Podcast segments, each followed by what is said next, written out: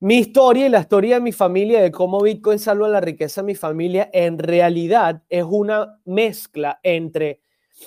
haber sido afectados por la crisis financiera causada por el, el, tema de las hipotecas y la mala administración de la banca y los operadores financieros en Estados Unidos en el 2008 y antes de ello, y lo, posteriormente la crisis inflacionaria que eventualmente se convierte en hiperinflación y depresión económica, que hoy en día es crisis social, no solo económica en Venezuela. Eh, pues mira, o sea, haber sido un early adopter de Bitcoin y haber minado Bitcoin y haber este, buscado construir una mentalidad de jodo y de, y de acumular para el largo plazo es lo que hoy en día me puedo permitir decir que ha ayudado a mi familia a superar ambas tragedias.